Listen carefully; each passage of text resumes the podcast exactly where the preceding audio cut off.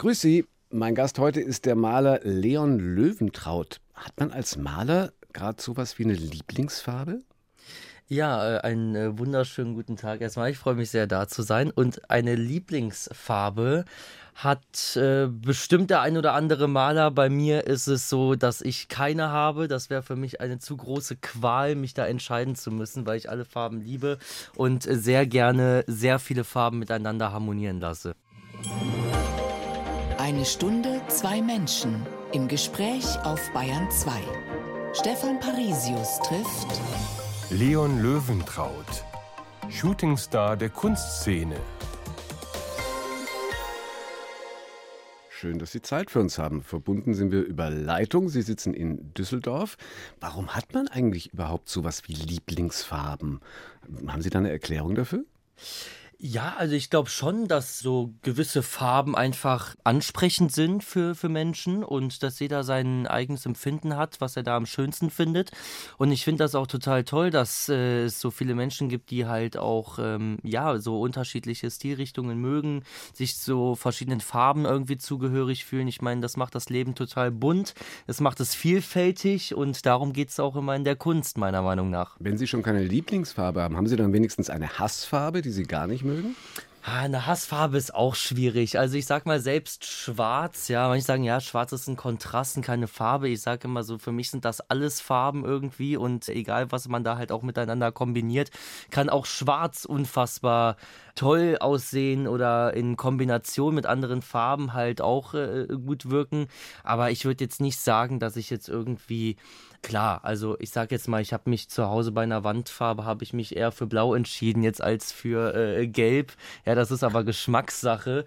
Aber, aber da spielt aber schon viel Farbpsychologie auch mit rein, glaube ich, ne? Ja. Also blaue Wände sagen irgendwas, die machen kühl oder, oder was macht es? Also für mich strahlt Blau so eine absolute Tiefe irgendwie aus. Also wenn ich auf blaue Bilder schaue, da habe ich immer das Gefühl, als würde ich so wie in so einen Ozean eintauchen. Das mhm. erlebe ich immer wieder, auch bei meinen Bildern. Ich habe gerade gerade zum Beispiel so eine Phase, wo ich sehr, sehr viel so mit Türkistönen, Blautönen, ja, so, auch so Babyblau, also sehr helles Blau, dann aber auch wieder so ein Königsblau, Aquamarin und so. Das sind für mich alles so Töne, die ein unfassbares Zusammenspiel irgendwie so äh, entfachen können. Und das äh, lässt mich immer, gerade bei Blau jetzt beispielsweise, in dem Falle wie in so eine ja, Meereslandschaft eintauchen oder das gibt mir einfach so eine Tiefe und nochmal so eine andere Tiefgründigkeit auch generell in dem Bild.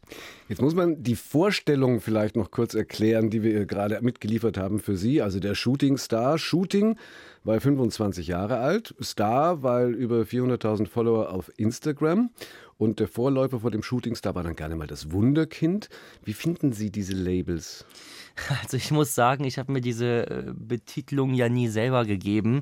Ich fand das immer Gut, ich meine, klar, äh, dass dann gewisse, ja, von Medien dann was geschrieben wird, um, um auch einen Aufhänger in den Medien zu haben oder bei dem Artikel zu haben, das kann ich schon verstehen, aber ich selber, also ich habe jetzt auch jetzt nicht so das große Problem damit, aber ich muss sagen, ich selber sehe mich als äh, einfach den ganz normalen Leon. Wenn ich der Künstler bin, bin ich der Leon Löwentraut, aber im Grunde genommen bin ich einfach ein äh, junger Mensch, der gerne malt und die Kunst für sich entdeckt hat, äh, was meine meine ja, totale Leidenschaft war schon immer und auch noch mehr geworden ist.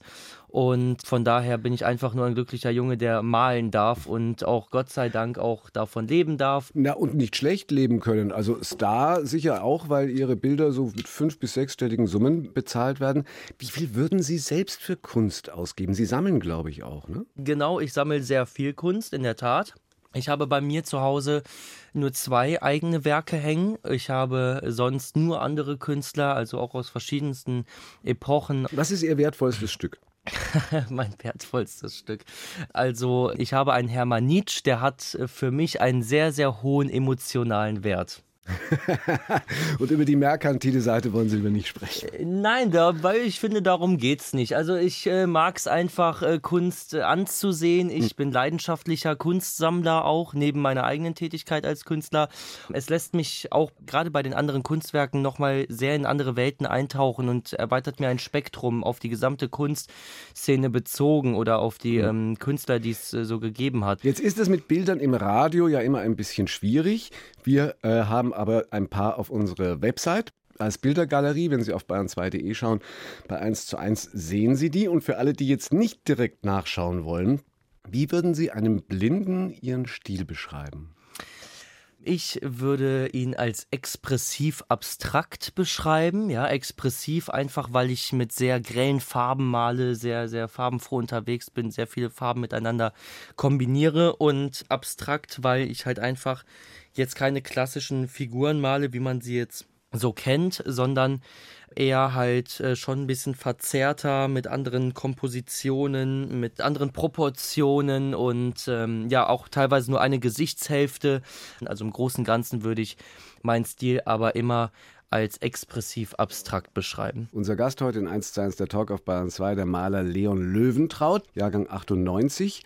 Was für Poster hatten Sie über Ihrem Bett hängen? Also ich sag ganz ehrlich, ich, ich äh, hatte so verschiedene ich fand einige gut, aber ich sag auch ganz ehrlich, ich fand damals, weil sie so außergewöhnlich waren, ich fand Tokyo Hotel richtig, oh.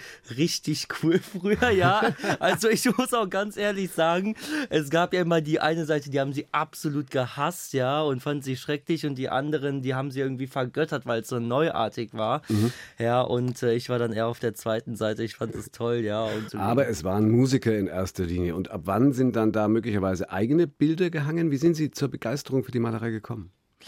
Ich habe damals schon sehr, sehr früh mit meiner Mutter zusammen gemalt, als ich sieben Jahre alt war. Die das aber nicht beruflich gemacht hat, sondern. Genau, richtig. Meine Mutter ist äh, eigentlich Krankenschwester mhm. und äh, sie hat immer so hobbymäßig sehr viel gemalt. Und ich habe mich oft daneben gesetzt und habe ihr halt dabei zugeguckt, mhm. wie das so ist. Und ich fand das irgendwie total bemerkenswert und total beruhigend. Und ich habe mir dann irgendwann gedacht, okay, was passiert denn mit mir, wenn ich das selber mal ausprobiere? Ja.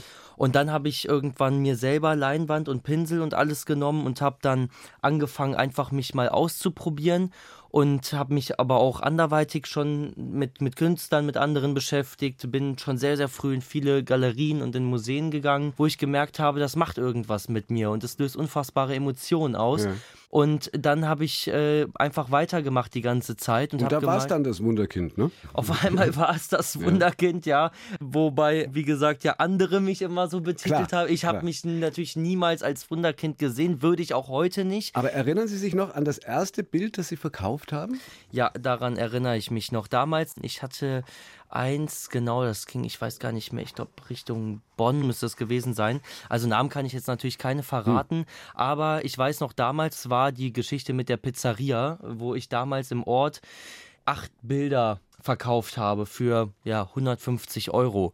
Wir sprechen äh, über das Alter vor zwölf. Genau, richtig. Ja. Da war ich, ich, ja, wie alt war ich da? So acht oder neun Jahre, also acht Jahre müsste ich da alt gewesen sein. Ja, so 150 Euro lässt sich dann in der Pizzeria auch gleich wieder gut anlegen.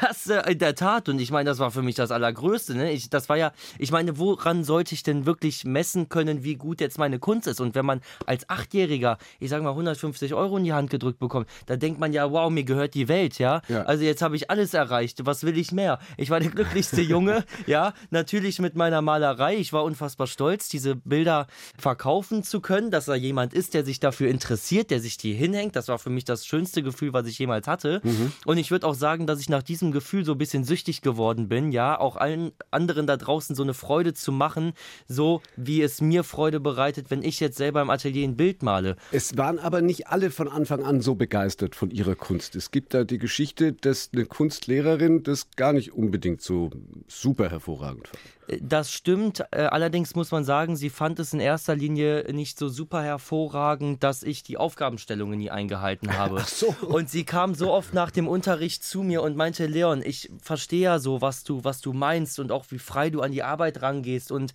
dass du äh, da halt auch so konzentriert bei bist, weil ich war in, immer ein sehr unruhiger Junge, konnte mich schlecht konzentrieren und das ist ja auch aufgefallen, dass ich sehr, sehr konzentriert war und, und wie in so einem Trance-Zustand versetzt mhm. war, wenn ich gemalt habe. Und dann kam sie auch nach dem Unterricht zu mir und meinte, Leon, ich würde dir so gerne eine 1 plus mit Sternchen geben, kann ich aber nicht, weil du einfach die Aufgabenstellung nicht befolgt hast. Und Deswegen, wieso musste die sich dann vor der Lokalpresse dafür verantworten, dass sie ihnen nur eine 3 gegeben hat? Ja, Lokalpresse war gut. Ich glaube, das war in der Bild am Sonntag sogar so, damals. okay, und das hat damals. Nee, äh, aber die Lokalpresse hat auch drüber geschrieben. Ich meine nur, das hat so weite Kreise dann gezogen, dass dann halt auch so ein Medium darüber geschrieben hat, weil die es so ungewöhnlich fanden. Aber ich muss sagen, ich habe ein sehr gutes Verhältnis äh, immer gehabt äh, zu meiner Kunstlehrerin. Das war eine der wenigen Lehrer, die mich ähm, gemocht haben auf der Schule, weil ich immer sehr, sehr eigensinnig unterwegs war, was ich heute auch immer noch bin, ja, weil ich halt einfach auch davon, ja, so überzeugt bin von der Kunst und ich glaube, das muss man auch sein, wenn man selber etwas so angeht und man muss auch zu 100 Prozent dahinter stehen, sonst macht das für mich keinen Sinn. Aber ja? damals war das so mit der Lehrerin, dass sie ja dann gesagt hat, also ich, ich möchte dem Jungen ja nichts äh, Böses und ich habe ihm eine 3 gegeben und die äh, haben sich da draußen alle gewundert, aber dann hat sie auch gesagt, das ist ja nicht nichts Verwerfliches und natürlich stelle ich mich den Fragen und natürlich beantworte ich das auch hm. gerne. Sie kommt auch heute noch zu Ausstellungen von mir und äh, das finde ich total schön. Also das war nicht der Grund, dass Sie dann in der 11. Klasse aus dem Internat ausgestiegen sind. 11. Klasse, Mensch, das hätte man doch noch durchziehen können. Ja, in der Tat, das hätte man wirklich doch durchziehen können. Ich muss aber sagen, ich musste damals, weil alles sehr, sehr schnell auf einmal ging bei mir, auch eine Entscheidung treffen. Ich hatte die 10. Klasse einmal wiederholt. Das war schon, wo das alles so mit der Schule so in Stocken geraten ist. Und gleichzeitig wurde die Kunst und alles um mich herum und, und das Interesse und, und mein ganzes Leben für die Kunst halt viel, viel, viel, viel größer und viel zeitintensiver. Und dann musste ich mich irgendwann entscheiden, okay, nutzt du jetzt diese Möglichkeiten, die du im Leben hier gerade bekommst, ja, die dir geschenkt werden, die du auch niemals ein zweites Mal im Leben bekommen würdest, oder bist du jetzt, ich sage mal in Anführungszeichen, vernünftig und machst die Schule fertig?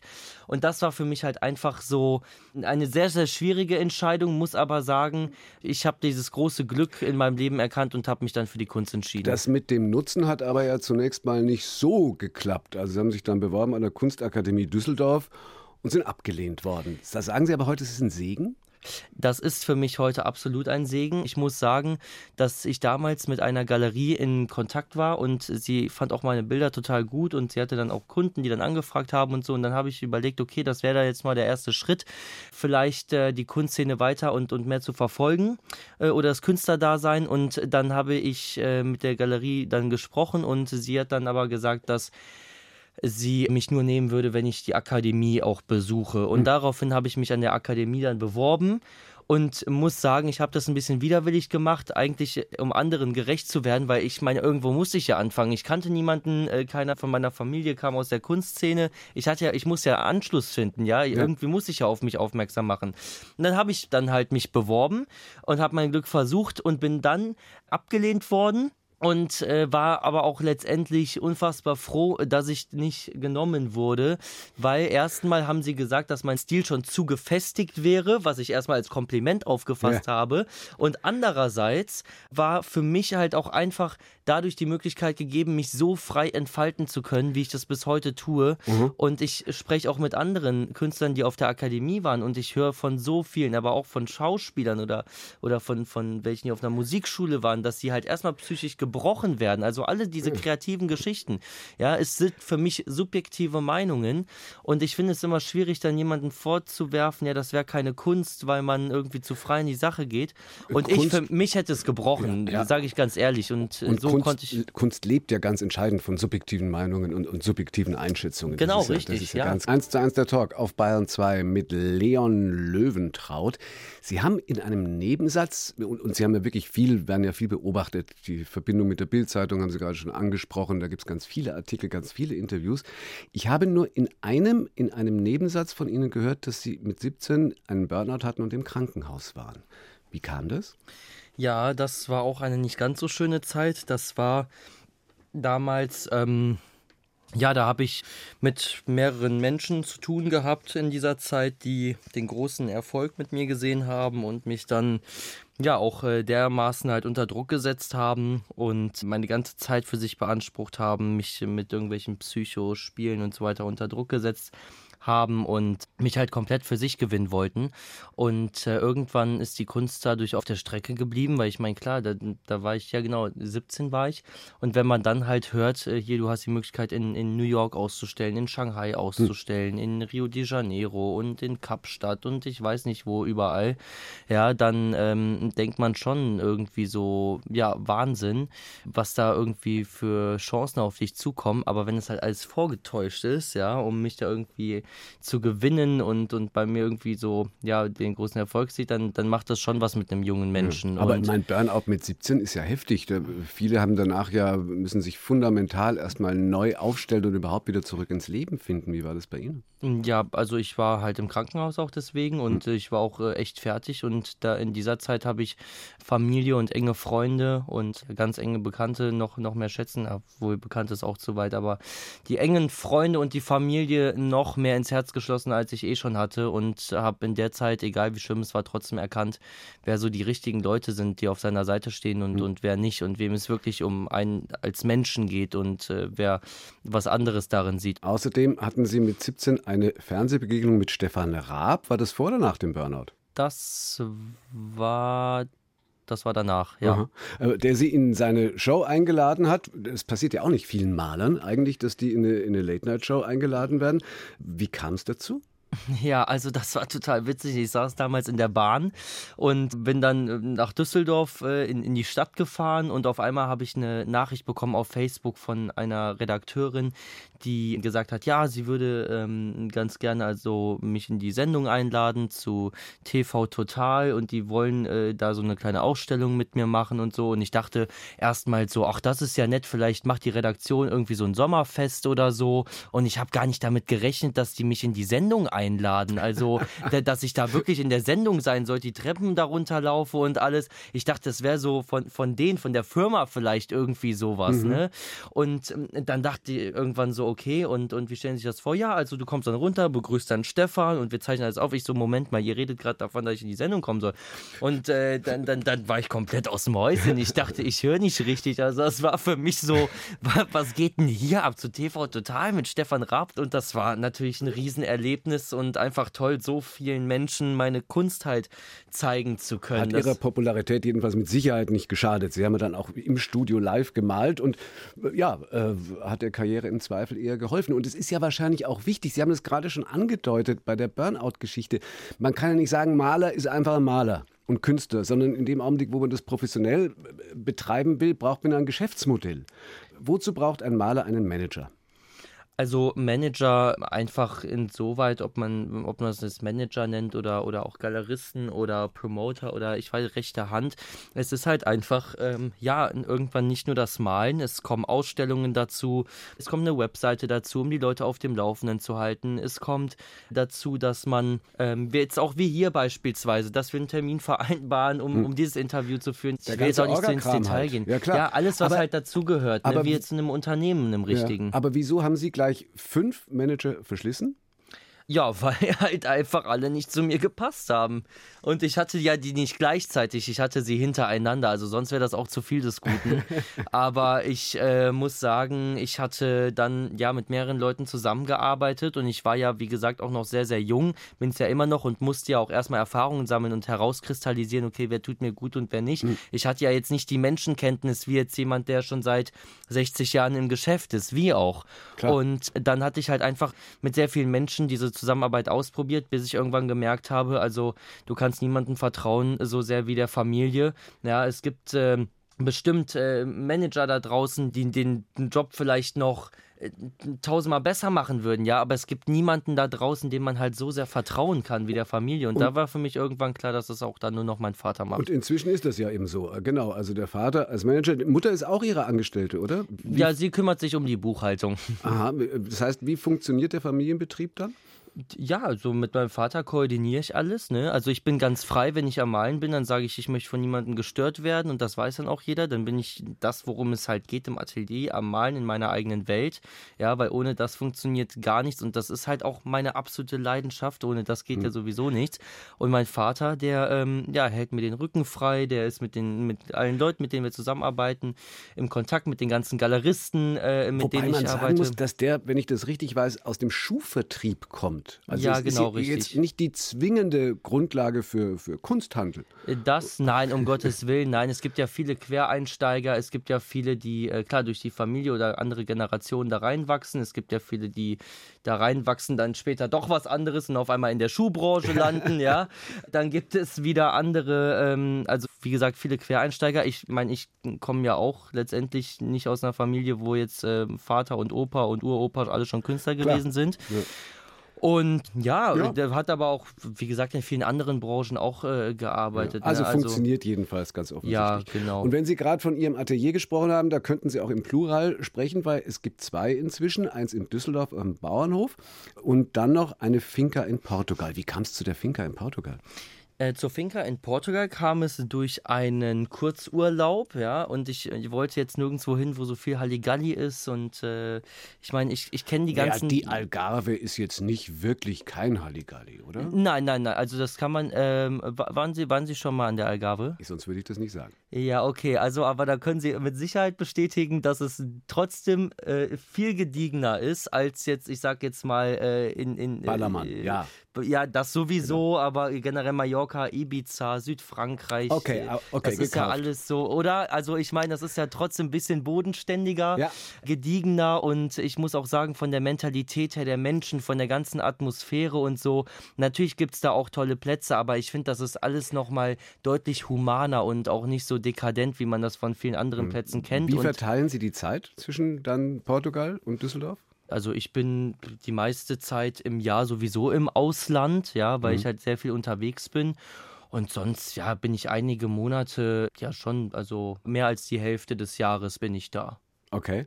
Malen Sie da anders? Würde mich interessieren, weil das Licht ist ja ganz anders zum Beispiel. Die, ja, die, und das ist auch das, was ich unbedingt noch erwähnen wollte. Mhm. Damals nach diesem Kurzurlaub habe ich nämlich gemerkt, dass diese, unabhängig jetzt von der Mentalität und allem, dass das Licht, dass diese Stimmung, dass diese Landschaften, diese Natur da einfach in Portugal etwas Unvergleichbares hat. Und ich habe es noch nie erlebt im Leben, da am Atlantik zu stehen, an diesen Steilklippen mit dieser blutroten Erde, mit den Pinien überall, wo man denkt, man ist halb in Afrika irgendwie.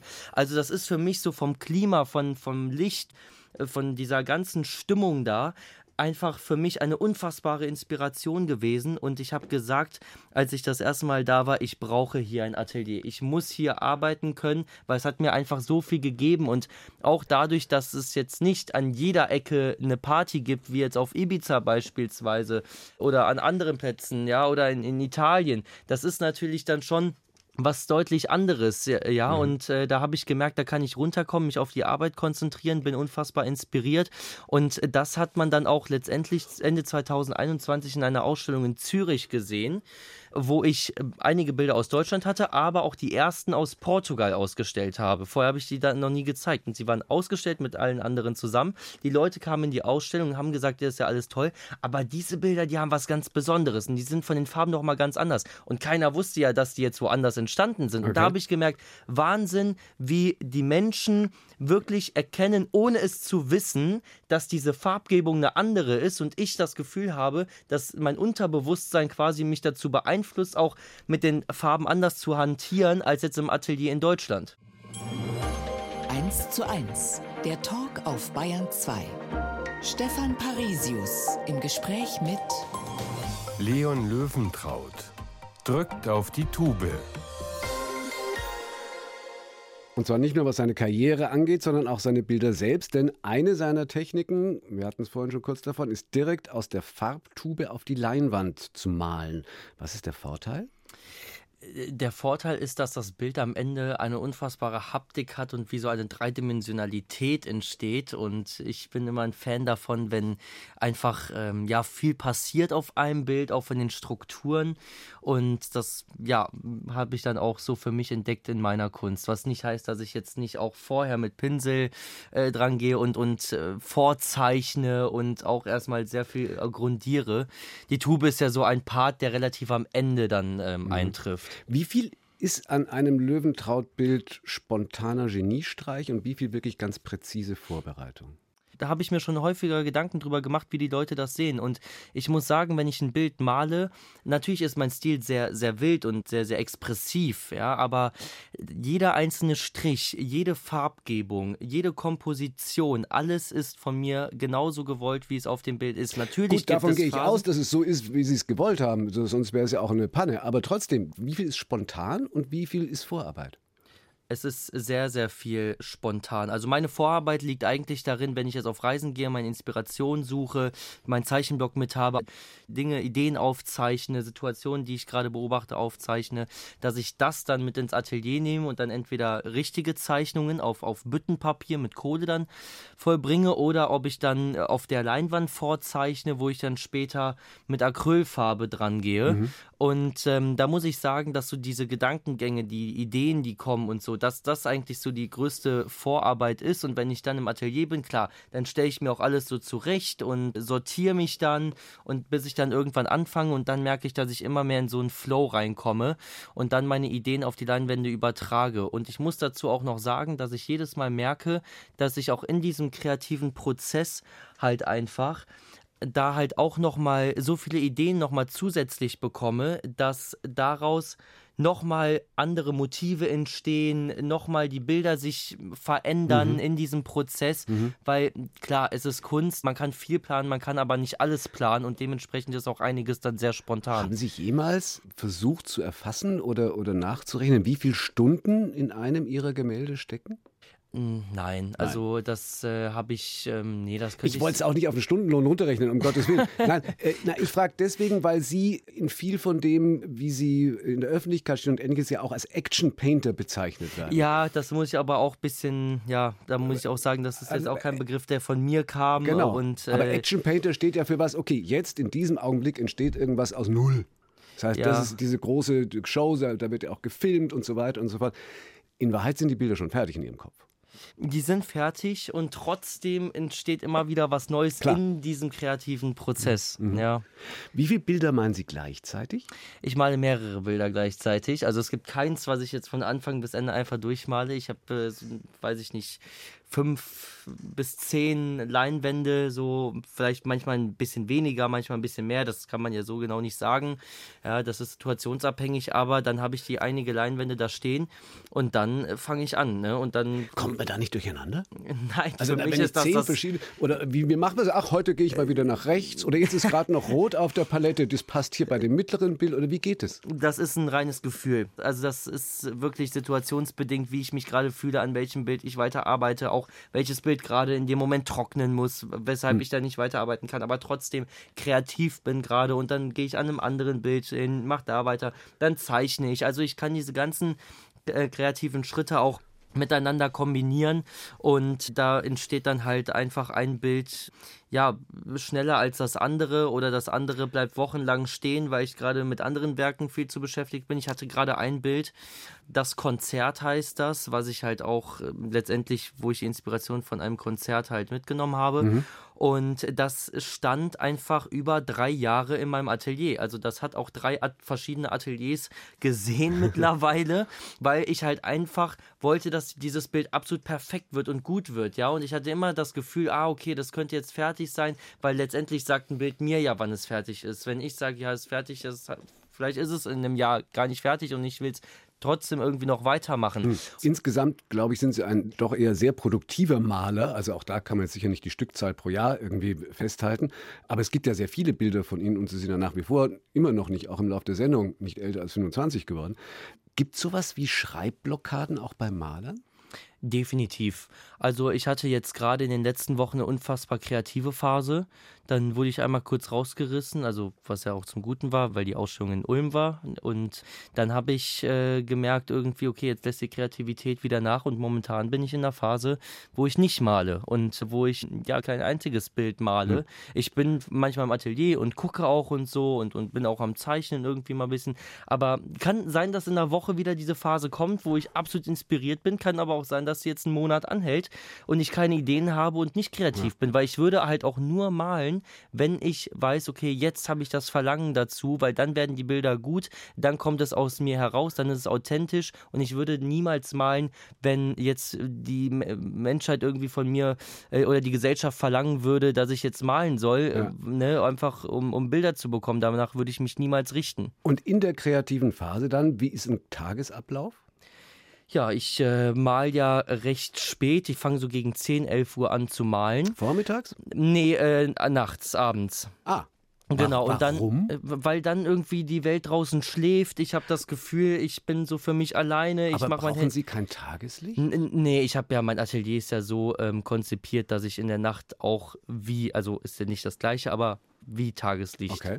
Also um 10, 11 abends geht es ins Atelier. Dann? Genau. Und dann äh, fange ich an zu, und werde kreativ. Irgendwann merke ich, ich bin so im absoluten Flow drinne und dann male ich die ganze Nacht durch bis, weiß ich nicht, 7, 8 Uhr morgens, weil ich halt einfach auch nicht aufhören kann. Das ist für mich so wie so ein Rausch einfach, wie so ein kreativer Rausch, in dem ich dann gefangen bin. Ich kann nicht aufhören zu malen, weil es mich halt einfach dieses Gefühl so drängt zu malen. Ja, manchmal vergesse ich irgendwie, dass ich Hunger habe und dann setze ich mich mal fünf Minuten hin und merke, ach du meine Güte, du warst jetzt gerade sechs Stunden am Malen, ja, und, und dir ist es gar nicht aufgefallen, weil du so vertieft in der Malerei hm. warst. So ist es bestenfalls dann hoffentlich aber ein Rausch ohne Kater dann danach. Nee, also das muss ich ganz ehrlich sagen, klar, es ist auch mal ein Glas Weißwein dabei, ne? Ich meine, das ist ja ein kreativer Beruf ja. und äh, so bei später Stunde, ich meine, das kennen wir alle, die dann abends nach Hause kommen oder zu anderen Zeiten, ne, runterkommen irgendwie. Klar. Auch ein Schluck Wein ist ja auch vollkommen in Ordnung, aber ich muss sagen, ich habe gar keine Zeit, mich mit irgendwas äh, zu beschäftigen, außer der Kunst, ja, oh. weil ich halt so in diesem, in dieser Kreativität dann halt drin bin. Und außerdem Licht ist der Sound, glaube ich, auch noch ganz wichtig, den Sie beim Malen haben. Ja, richtig, absolut. Deswegen ist das Handy auch nur auf Flugmodus und nicht ganz ausgestellt, ja, dass ich nicht abgelenkt werden kann, aber immer noch meine Box verbinden kann, um äh, halt sehr laut Musik zu hören und da auch jegliche verschiedene Musikrichtungen, weil für mich ist Malerei, also die malerische oder bildende Kunst ist für mich mit Musik einfach, das ist so ein Einklang, ja, und das, das ist für mich gehört das zusammen und äh, ja. Die deswegen. Kollegen aus der Musikredaktion haben eine Playlist von Ihnen gefunden. Ich weiß nicht genau wo ob sie die auf Spotify oder wo auch immer veröffentlicht haben. Jedenfalls behaupten die, dass der folgende Titel aus ihrer Playlist kommt. Mich würde interessieren, was aus dieser Musik dann für ein Bild werden kann. Es ist Ed Sheeran mit Meek Mill und Boogie with the Hoodie, Thousand Nights. Sie ja. sollten es kennen, wenn es auf ihrer Playlist ist. Ja, ich kenne es, ja, ich kenne es sehr gut. Hat mich zu sehr vielen äh, Bildern inspiriert und ich finde die Fragen, die Sie stellen, wirklich fantastisch. Also wirklich. Und ich muss sagen, daran erkennt man einfach an diesem Beispiel, wie nah die Musik bei der Kunst liegt. Thousand Nights war für mich auch, wie der Titel irgendwie schon sagt, wie tausend Nächte, in denen ich gemalt habe. Ich muss sagen, ich bin ein Ed Sheeran-Fan. Ich höre auch gerne Rap. Auch diese Kombi, Ed Sheeran macht ja sehr viel auch mit Rappern zusammen.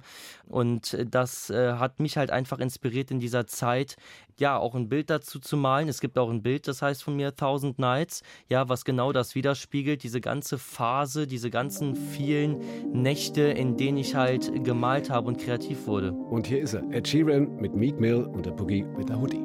I've been on for a thousand nights New York to London, different city every day, yeah. Playing on, playing on, putting out 50,000 lights I've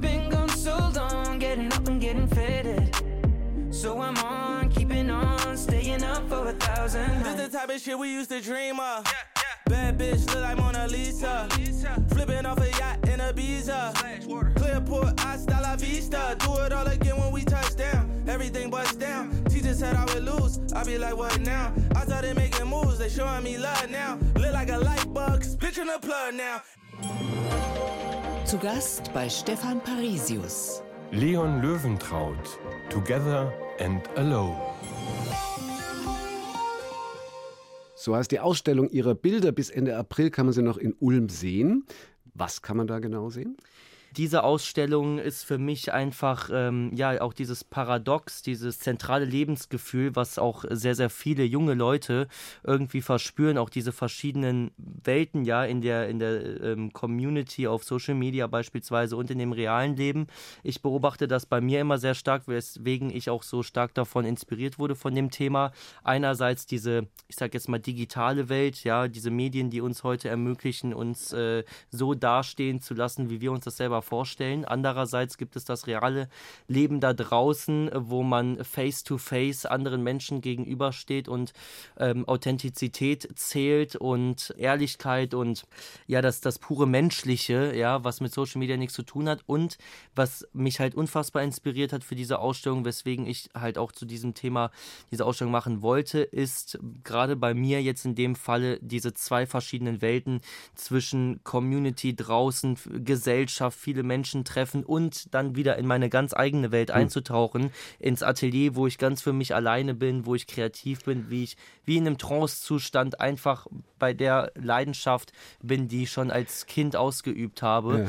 Was für mich auch ausschlaggebend war, ist, dass wir die Corona-Zeit auch noch gar nicht so lange äh, hinter uns haben. Mit dem Alone, ja. Mit dem, mit ja. dem Alone. Und ich meine, jeder von uns kann sich daran erinnern, wie das sich angefühlt hat, keine sozialen Kontakte zu haben, nicht ins Restaurant gehen zu können, nicht ja. mit anderen Menschen sich draußen zu treffen. Und dass wir das auch nicht vergessen und auch diese Freiheit und alles heute so zu schätzen wissen, war für mich auch ein Ansporn, diese Ausstellung zu machen. Wie lösen Sie diesen Spagat für sich auf? Also jetzt kann man ja schon bei, bei äh, nicht unbedingt Menschen ihre Berühmtheit feststellen, dass in dem Alter, in dem sie sind, es schon ein Problem sein kann oder eine Gefahr, sich nur noch in diesen sozialen Medien äh, zu bewegen und da drin zu versinken.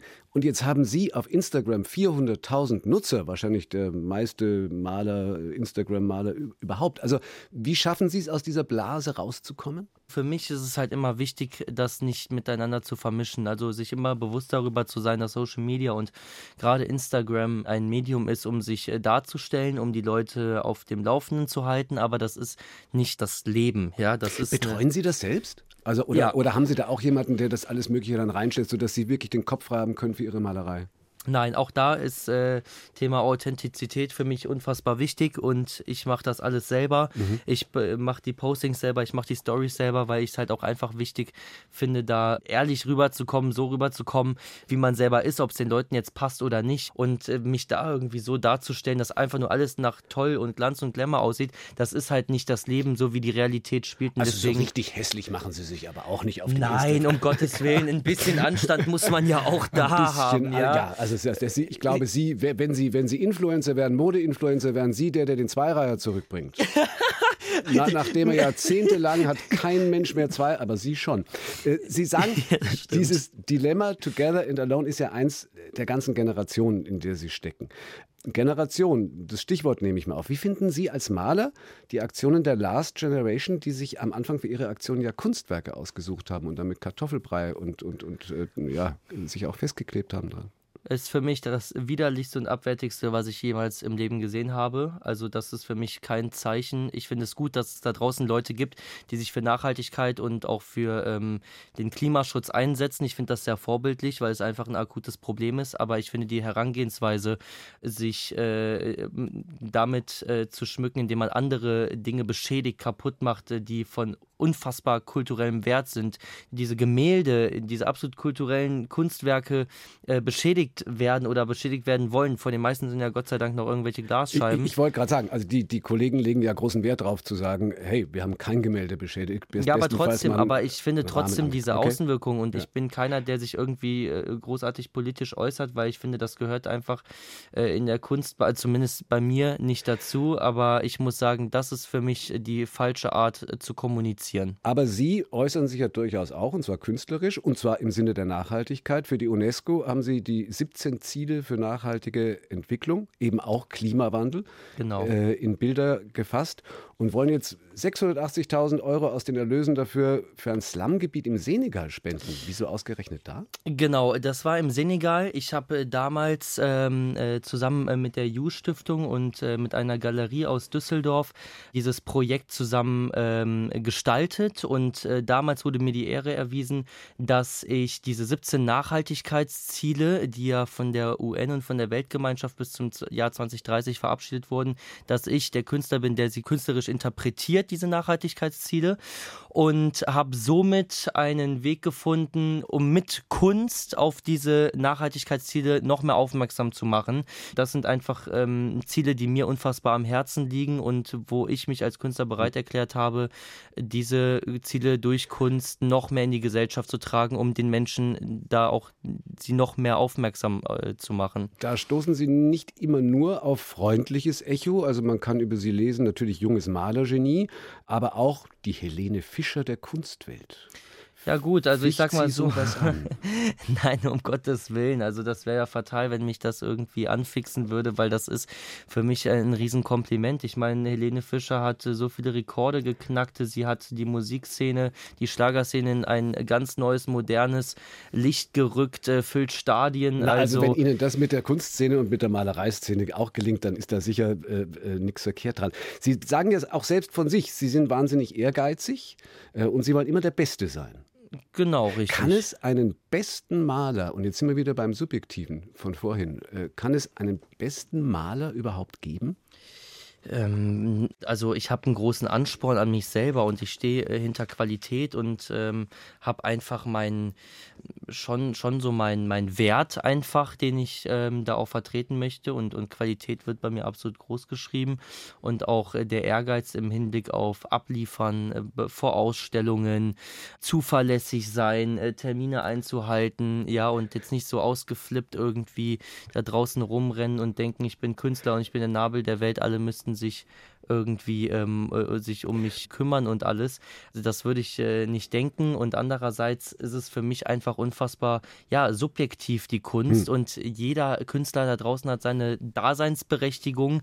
Alles, was an Kunst geschaffen wird, finde ich, ist künstlerische Freiheit. Man kann über Kunstwerke und Künstler diskutieren. Ja, man kann sie äh, toll finden, man kann sie nicht so toll finden, aber letztendlich hat jeder seine Daseinsberechtigung. Und ich finde, das macht auch diese unfassbare Vielfalt in der Kunst einfach aus. Und das erklärt jetzt auch, wie Sie das mit dem besten Maler gemeint haben, dass das eben ja durchaus nicht qualitativ, sondern auch sehr organisatorisch und äh, strukturell zu sehen ist. Und ein bisschen davon, was Sie darunter verstehen, haben wir in dieser Stunde ja auch gehört. Bis 29. April läuft noch die Ausstellung Together and Alone in Ulm in der Galerie am Saumarkt. Und ich danke ganz herzlich für das Gespräch, Leon Löwentraut. Vielen Dank. Morgen 1 zu 1 der Talk geht aufs Land. Benedikt Bösel ist dann nämlich zu Gast. Er ackert für regenerative Landwirtschaft in Ostbrandenburg.